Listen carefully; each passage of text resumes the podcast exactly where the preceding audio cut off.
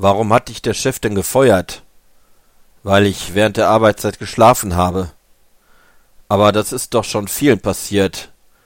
Ja, aber nicht mit der Chefin.